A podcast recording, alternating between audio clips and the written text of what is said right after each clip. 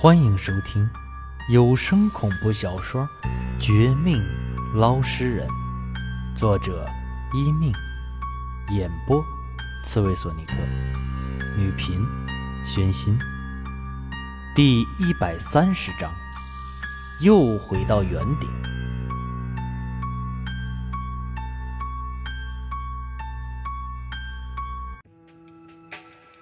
你想现在动手，还是？等他们下葬之后再说。这棺材很不寻常，就算没有尸变，只怕也是……就在我被那三炷香惊住时，廖明雪咳嗽一声，一边注意外面人来人往，一边及时提醒我。我当场被惊醒，再看了那漆黑的棺材一眼，心中闪过一个念头，却又很快掐灭。再抬头时，已经能听到灵堂外面的脚步声，赶紧就对廖明雪做了个暗示。现在绝不是动手查线索的时机。别的不说，为了不让这些人惊慌惊恐，也为了不让他们觉得我们骚扰尸体，就不可以现在开棺验尸。就此，我和廖明雪假装没有来过。趁着外面人还没进来时，就从灵堂侧面悄悄离开了。但我们不是真的离开，毕竟啊，追查到今天，这老赵是我们最可以查出真相的源头之一，绝不可能轻易放弃。于是，故意到了小区对面的茶楼，一边等着天黑，一边也尽量观察四周。一般来说，廖明雪指出那棺材不对劲儿的话，死者必然吸附附近的阴气鬼气，招来一些不祥的东西；轻则是一点点阴气，让现场的人咳嗽不停，身体不舒服。这其中，以自身阳气最弱、最容易见鬼的小孩为最；重则。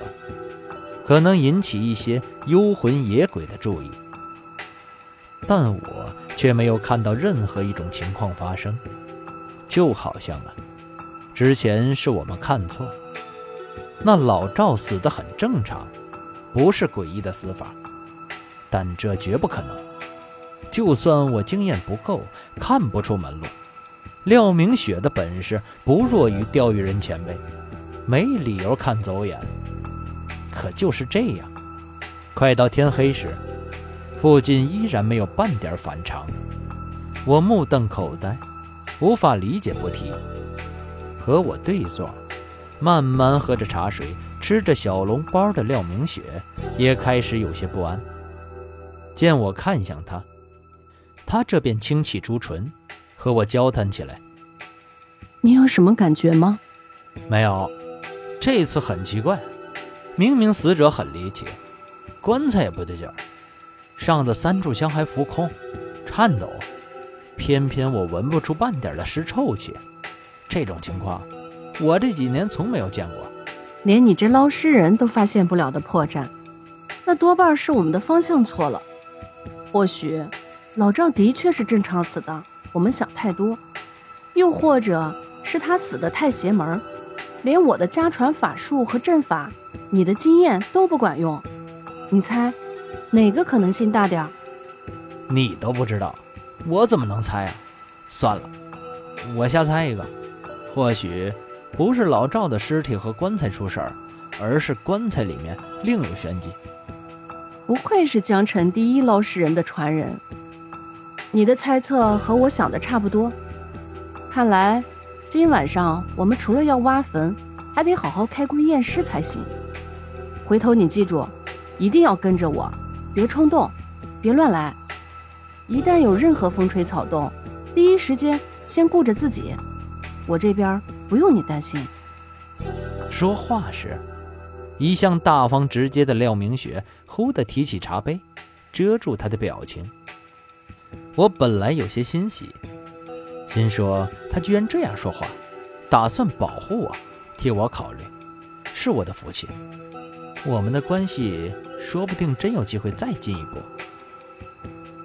但再看他这副欲盖弥彰的神色，立时又大感不妙。相比我粗浅的本事，廖明雪的眼光更毒。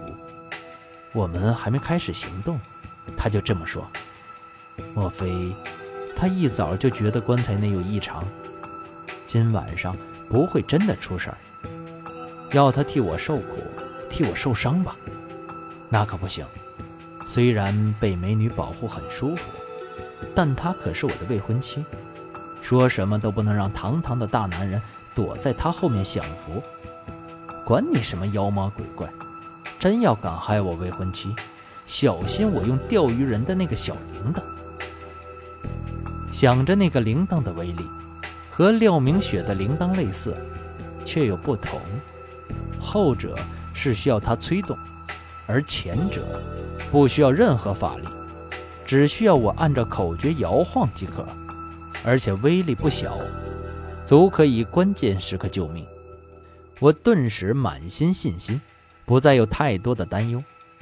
至于他刚才演示的事儿，鉴于彼此关系以及如今的时刻，不是说闲话的时间段，自然没有多提。我们两人有一搭没一搭的闲聊，时间很快飞走。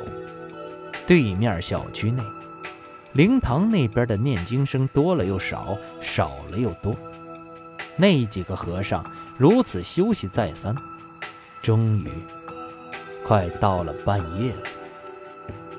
茶楼关门，我和廖明雪只得起身，潜伏到小区附近的角落，等着那个中年男人亲自举着遗照，后面跟着的和尚和棺材。其他的亲戚，以及邻居、街坊等等，这便从容的尾随，一路跟到他们的队伍到了郊区的某个乱葬岗附近。接着，在那个男人一声令下，众人将棺材就此放下，一点点埋入一个早就准备好了的土坑里面。事情似乎就此可以结束了。可我和廖明雪同时惊异，万万没想到的是，白天还和我们各种哭诉的男人，到了晚上，居然这样草率的埋了他的三叔。感情，他说的都是假的。居然不好好的找个风水不错的地方，却弄到这么一个乱葬岗，这不是等于抛尸吗？又或者？是因为他也知道自己三叔死得很蹊跷。如此一想，我和廖明雪相互看了一眼，到了彼此眼中的惊讶之处，更暗暗的起了疑心。但不管怎么样，现在没法出去指责他，而且中年男人指挥抬棺的人，三下五除二，短短几分钟就将土埋好。然后，也没有堆砌石头之类，就是一个土包，勉强弄了几块最便宜的石碑后，摆上几盘冷馒头、冷猪肉。这些人居然比来时更快的迅速撤离了，那模样比见了鬼还要慌张，甚至念经的和尚还不小心掉了手上的佛珠。这等于我们的调查又回到了原点，回到我进去背尸体，廖明雪外面接应我的状况。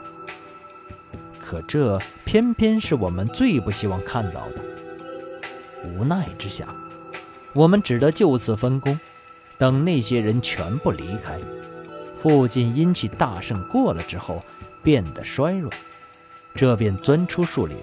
一起挖开那个简陋到极致的土包，终于再次见到那口漆黑色的棺材。我将来时带上的工具箱打开，照例是就近用石头做香炉，点燃三炷香，倒了一点白酒，接着连续磕头三次，等待棺材内尸体的回应。半分钟后。一直安静不动的棺材内，终于有了反应，但这反应却让我们更加紧张，更加冷汗。一阵闷声传来，似对我的允许，却又说明这尸体已经诈尸了。你小心点儿。身后传来廖明雪的话。我嘿嘿一笑，拿出从前的胆子，一手握着钓鱼人的小铃铛。一手拿起红绳，在棺材被开启的一刹那，扑了过去。